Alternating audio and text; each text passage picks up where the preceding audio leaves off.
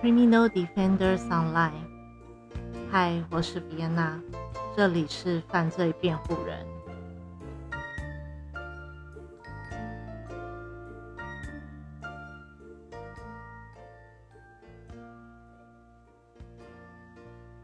大家今天好吗？嗯，其实我今呃，我早上起来会有习惯性的先看手机。有一个消息呢，就是直接灌爆了我手机的 line。对，你知道是什么样的消息吗？嗯，其实不难猜出啦。我觉得各平台也都被灌爆了吧。就是，呃，十八岁以上可以呃登记接种新冠疫苗。那呃，我想这个是，就是我们这个年纪。最想要听到的事情，我还好，我就是同理我身边的朋友们。那呃，其实我也就我也就我今天早上就完成了登记。呃，我对疫情，我对新冠疫苗的呃这个部分一样，就跟我疫情就是关系疫情的态度跟心情一样，没有。呃，没有太冷漠，但是也没有太，就是时时刻刻都要追寻到最新消息的那一种状态。那但是他的确，呃，然后除了登记身份证，然后健保卡，那呃，它下面有两个疫苗你可以选嘛，你可以选择你要打哪一种。这个这个地方就让我呃有点迟疑了，嗯。但是后来的结果就是，后来结果就是我两个，就是我两个都登记。嗯，为什么会让我迟疑呢？是因为我必须说我的饮食一直有时候很健康，有时候不太健康。我所谓不健康，就是我很非常喜欢吃 cheese 啊，非常喜欢吃奶油一块一块的这样挖的这种，然后肉类啊。嗯，我又不爱吃菜，也不爱吃水水果之类的，所以其实我的健康报告的胆固醇是有点小超过的。那我必须讲，我就是一个无知的妇女，就是呃，我并不，我并没有去了解说呃，A Z 要打什么，或啊 A Z 的状就施打的状态，或者是莫德纳施打的状态。会怎么样，或者是副作用等等。那呃，但是就稍微了解，不会到完全不知道。所以我其实是有一点，呃，其实如果要说担心的话，我会是担心我会不会造成呃血栓的部分。那所以我就是快速的查询一下，像呃中央。中央卫生局的公告啊，或者是其他的报道，嗯，去看看，如果我现在目前就是胆固醇有点过高的话，适不适合施打哪一种疫苗？那基本上就没有问题啦。就是我既没有什么心脏疾病，然后我也没有服用什么荷尔蒙的药物，所以基本上就是呃。副作用我倒是不担心，那基本上就是没有什么太大的问题。OK，所以呢，早上我也登记了，登记到了，就是登记的号码还没有到啦，因为我这样算起来，我好像是五百万多个，对，就现在大家来比啊，看谁比那个排的数字比较高，对，那我就放在那边等。就是政府，就是一九二二嘛，到时候再通知我，那我再去实打这样子。那大家都登记了吗？你，我其实不太知道这个消息是什么时候发发出来的，反正我就先登记了。其实我更害怕的是，如果我跟我的朋友说，哦，我等一下再个登记，我。就是热情的朋友们会说：“你干嘛等？叭叭叭叭叭叭 之类的。”我比较害怕这个东西。那呃，早上比较纠结，我的确也是呃，我有需要这么就是马上登记嘛？但是我后来觉得还是要登记，是因为其实你施打疫苗，你施打疫苗，你可以，呃，普及率越高，你的，呃，呃，就是疫病毒的感染率才会整体性的下降。那这个部分我就觉得，哦，就是我说我是配合系的配配合系神奇宝贝，所以，所以，嗯，这。应该是我理所当然应该要配合的东西。OK，那呃，大家有发现今天有音乐吗？那这个部分就是让大家当个白老鼠，喜欢这样的安排吗？嗯，或者是习惯这样的安排吗？因为之前都是没有没有音乐的，那声音听起来其实是比较清晰的。那现在的声音因为有音乐的。音乐放进来，现在声音可能会有一点闷闷的感觉，但是我可以接受点，是因为我觉得它有一点点那种怀旧 radio 的感觉，有点像广播，所以我觉得呃很有那个氛围感。也因为我们是讲呃真实虚拟犯罪的一个一个 podcast，所以。我觉得这个氛围很适合。那这首歌呢，虽然有点轻快，可是它有点 creepy 的感觉。嗯，我不想要就是让大家觉得听到就觉得啊好恐怖。可是我觉得我喜欢那种让你汗毛直起的那种那种呃不舒服的感觉。对，那我当时听到这首歌，我就觉得哦，我马上就要用它。那也有一点那种鬼灵精怪的感觉。OK，那希望大家喜欢这首歌，也希望大家还习惯这样的呃录音的呈现。那有什么呃，当然希望你也可以跟我分享，你觉得怎么样？呃，哪边可以做一些调整，声音会更好。或者是更清晰，因为现在声音有点模糊的感觉。那呃，希望大家也多给我意见，但是决定权最后会是在我手上。所以，所以呃，当然是希望越越多资讯越好，因为嗯，之后将来如果需要升级的话，也需要有这这方面的呃资讯。OK，那我们就进入主题喽。今天我们要讲的是呃，好女孩的谋杀调查报告。那这位好女孩呢，就是我们的主角叫小皮，小皮吧，应该是琵琶，小皮，小皮的学校的专题报告。那呃，他想以小镇的呃一起谋杀案作为他专题报告的一个呃。研究计划内容，嗯，看着看，呃，整本书呢，共一共有五百四十六页，那分为三部。那呃，今天呢，本来是要以一步一步跟大家讲，但是，呃，不好意思，因为我整理起来，我在有有点有点疲惫的感觉，所以今天我们呃跟大家分享的是。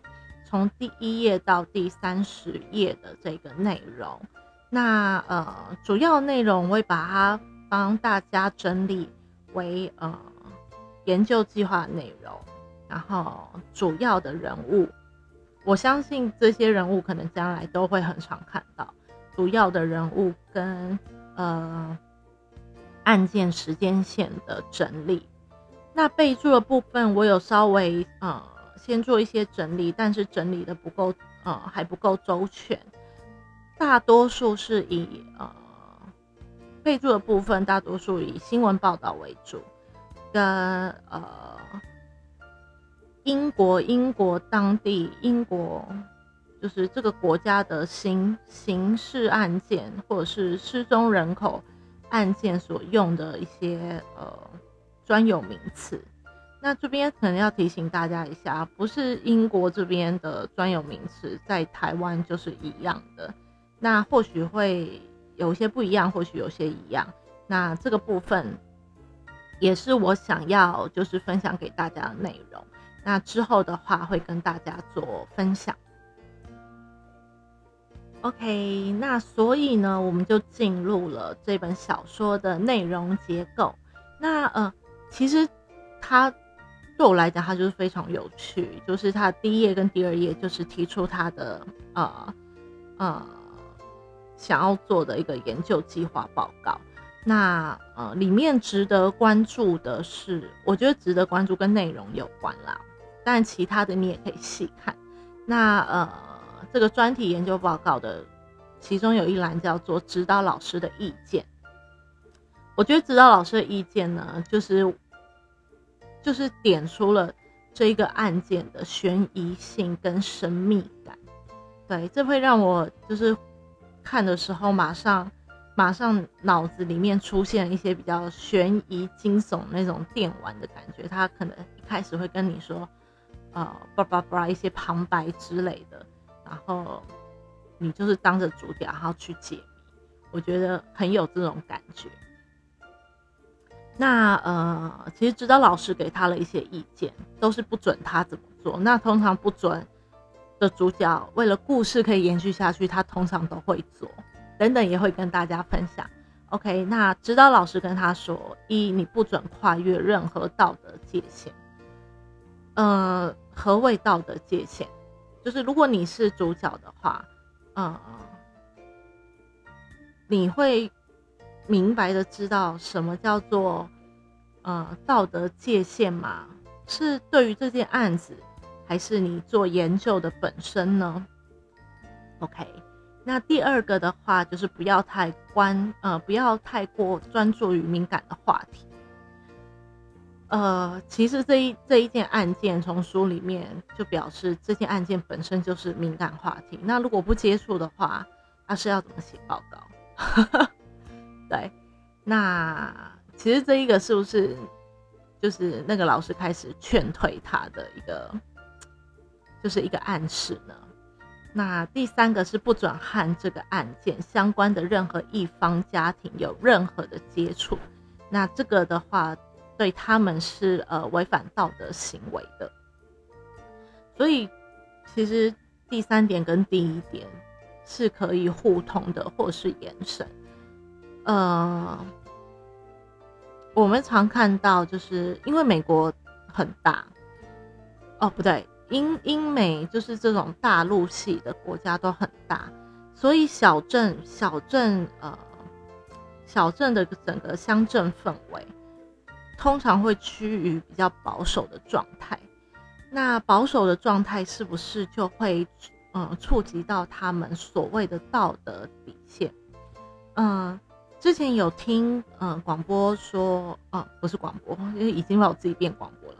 OK，之前在周氏谋杀俱乐部有听到私刑正义，私刑正义，啊，我们有说就是个人或者是群体。那呃，施行正义通常是越过了法律的界限，来到了呃高于法律的道德界限这一块。那呃，由个人的道德、道德、道德底线，或者是群体的道德底线，去施予这个未受法律制、尚未受法律制裁的人，呃，一些刑罚。那我在想，这样的小镇是不是也会出现这样的问题呢？那我们之后也会随着故事而多了解到。OK，那呃，当然研究呃研究计划内容就是安迪贝尔失踪案。那呃，小皮其实想要做的是，他想要设法证明沙尔没有犯案。那呃。沙尔就是加害人，安迪贝尔就是呃被害人，这样子。那稍等一下，人物的部分也会跟大家做再详细一点的介绍。呃，那书中呢，其实前半段也有在也有提到，呃，小皮他想要怎么样完成这个研究计划的一些步骤。那第一步，他要做的就是访谈和本案密切相关社群媒体死追不放，而且夸张揣测的对象。这个不就是直接打脸他的指导老师吗？指导老师叫他不要去，啊，不要去和就是相关案件的任何一方家庭有任何接触，那他一定是立马就是要接触那个家庭啊。对，所以就像我之前说的，你的任何不准都会都会变都会变成主角的准。OK，那他另外呢设置了一个呃。一个记录叫做过程日志，那嗯，就是来记录他整个研究报告，呃，就是拟定研究报告的一些研究过程进度和最后报告的目标，可能所会面临到的困境跟问题。那其实这一个嗯过程日志日志嘛，其实就有点像小皮自己的日记啦，对的一个状态。可是都是就是有对这个案件有所记录，那再来呢？呃，他就会呃，他总共访谈了几个人，也预计访谈了几个人。那他嗯，一到三十页，我们聊呃，知道他就访谈两个，一个是拉威辛格，那他是沙尔辛格的弟弟，就是加害人的弟弟。其实不应该说加害人，应该是疑似加害人，重大嫌疑人是沙尔啦，不能直接就说加害人，那就是重大嫌疑人的拉呃弟弟拉威辛格。那这个部分是呃，就是小皮想要跟他多做交涉，去了解他的哥哥，啊，不论是平常的一些生活生活状态，或者是他哥哥在那一天。呃安迪失踪那一天有没有失常，或者是他没有发现一些奇怪的事情？那可是拉威辛格似乎不太想谈，他觉得他可能觉得就是又被打扰了吧，就是好不容易，可能好不容易这个案子就已经落幕了，我们只想要我们得不到就是证明的同意，那啊证明的同感同理，那不如就让我们安安静静的过日子这样子。那拉威辛格其实一开始是对小皮就是没有好声好气的。那小皮呢，呃，也有去访谈了一位叫安琪拉强森。那安琪拉强森这个呃，他是失踪人口部门的员工。那呃，跟他询问一些就是在英国像通报。及警方办理失踪人口的程序，跟呃如何让如何啊这件案件如何被列为高风险案件的条件，跟之后警方跟之后如果判定为高风险案件，警方会怎么处理？好，那这边的话呢，就跟大家介绍一下呃。主要的一些人物，那第一个就是我们的被害者，妥妥的被害者，因为已经失踪了嘛。那他现在有没有尸体？其实在这几片也找不到，看不到，目前是没有没有找到。那安迪贝尔，他是呃是一个白人，那呃留着金发，在呃身高的话是一百六十八公分。那呃，失踪的当天呢，最后见到他的人，呃，说他穿着深色牛仔裤，其实也不应该这样说，反正当天啦，当天因为书里面没有说妹妹说她穿这个东西，所以我不应该这样讲。那她当天呢，呃，是穿着深色的牛仔裤，蓝色短版的针织衫，那是一位法学院的学生，跟沙尔辛格。沙尔辛格就是那个重大嫌疑人，是男女朋友跟同学。那刚刚有介绍，呃，沙尔辛格，沙尔辛格其实就是安迪的男友，那是法学院的学生。拉威辛格呢，他带着呃凌乱的侧分黑发，浓密的拱眉，橡木色的肌肤，肌肤肤色，那是沙尔的弟弟，那是呃小皮的学长。大两届，再来呢是 Naomi 娜欧米小姐。娜欧米呢是沙尔跟拉威的好友之一。呃，克罗伊伯奇跟艾玛哈顿是安迪的好友。那这三个人呢，其实是小皮呃想要在访问的，呃想要在访谈的其中三个人。因为你等下就知道为什么，就是找了拉威，找了娜欧米，找了 Chloe，找了艾玛，为什么不直接找沙尔呢？你在这边会不会有疑问？哦，因为沙尔已经死了。OK，他在呃安迪出事的出事的后几天，他就自杀。判定自杀身亡，可是他是不是他杀呢？我们也不确定。现在目前才一到三十页，案情还不是那么明朗。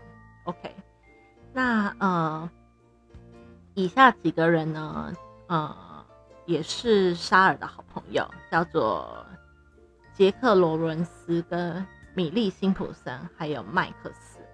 那这几位呢，呃，是可以证明，当时是证明。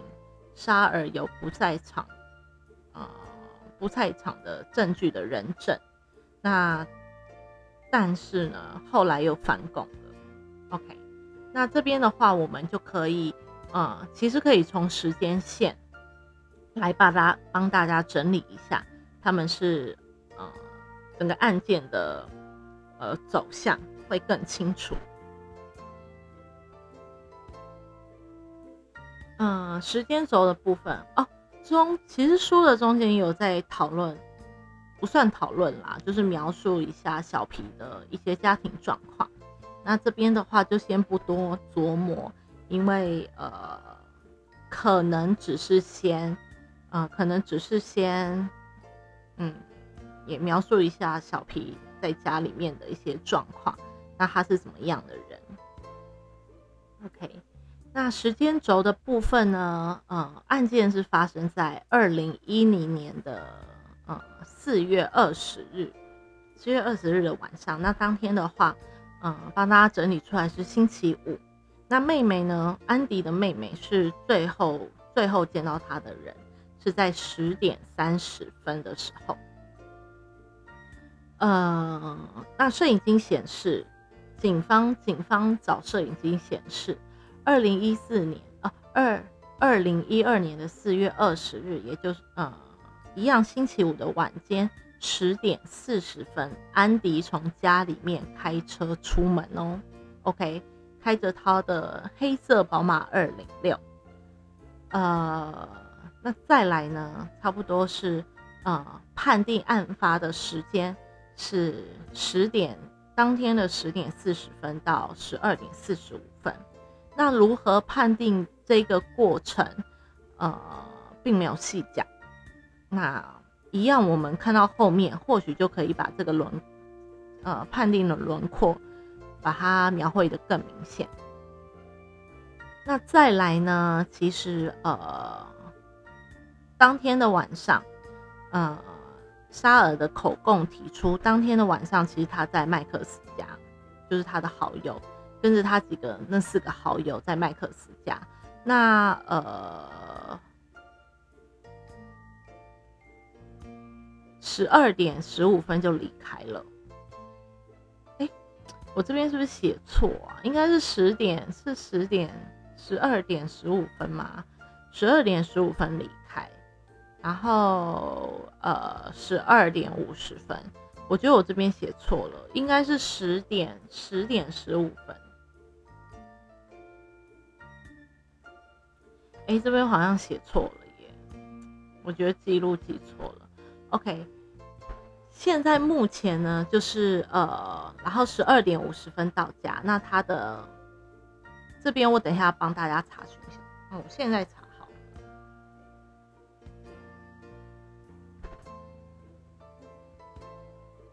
OK，这个部分就是在跟大家呃放在留言区纠错的地方。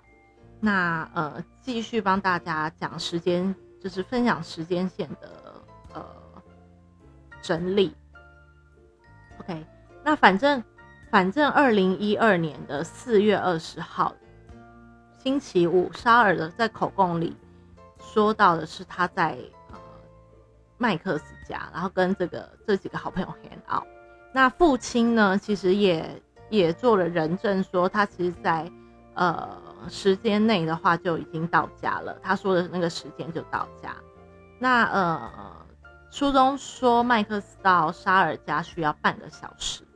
那这边的话也会呃，到时候纠错部分会跟大家再理清清楚。那二零一二年的呃四月二十一号，隔天的星期六。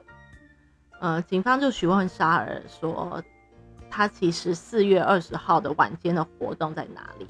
然后，呃，当然上一个就说沙尔说在麦克斯家嘛，那就，呃，目前成立了不在场证明。那二零一四年的四月二十二号星期天，警方就开始做呃地区性的家户调查，十呃。二零一二年的四月二十三，隔天星期一，呃，开始做数理的搜索，看看看找不找得到一些物证，或者是呃安迪贝尔的尸体等等。那一直到了二零一二年的四月二十四日，星期二，当天全部的事情就都改变了，都集中在这一天，很酷。OK，一。早上呢，呃，沙尔传讯息了给爸爸啊，所以从所以从呃早上以前，他们都就是没有跟沙尔联络，沙尔就这样不见了。OK，那早上呢，沙尔就传了呃所谓的认罪简讯给父亲，就是证明呃就是认罪说他。杀害了安迪贝安迪贝尔这样子。那同一天的上午，好友们开始就是好友们就呃跟警方联系，然后说呃其实之前的说沙尔说沙尔就是呃不在呃在麦克斯家，然后在什么时间点离开。其实是假的口供。那时间点部分，我再跟大家说，因为现在第一步已经错了，时间点好像有点，就是应该是打字打错了。OK，那呃，反正上午的时间，好友们就跟警方说，他他们呃依照沙尔的要求，跟警方说了假口供，然后。晚上就在树林发现沙尔的尸体，有没有很诡异？就是都发生在同一天。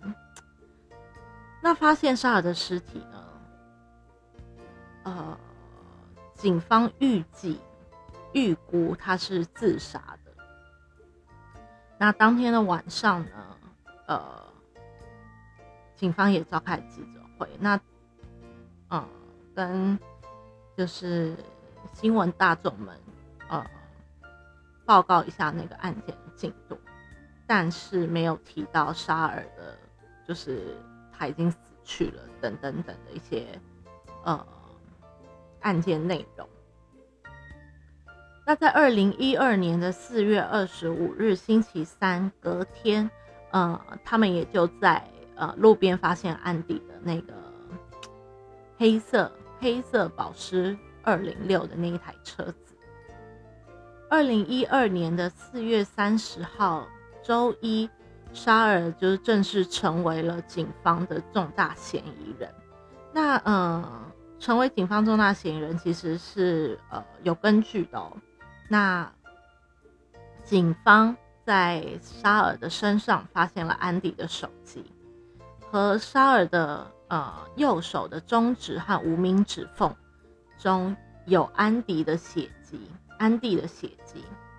车内也呃，安迪的车内呢也有血迹反应。那仪表板及方向盘上，除了安迪跟呃家人的指印以外，也有沙尔沙尔的指。那这个案件就继续在调查中，一直到二零一二年的六月中旬，呃，警方就行政关闭了这个案件。那一年半后，警方又向验尸官提出了一些报告。那呃，行政关闭案件呢，跟呃验尸官这个部分，会再帮大家就是整理出呃整理出比较更详细的资讯，分享给大家。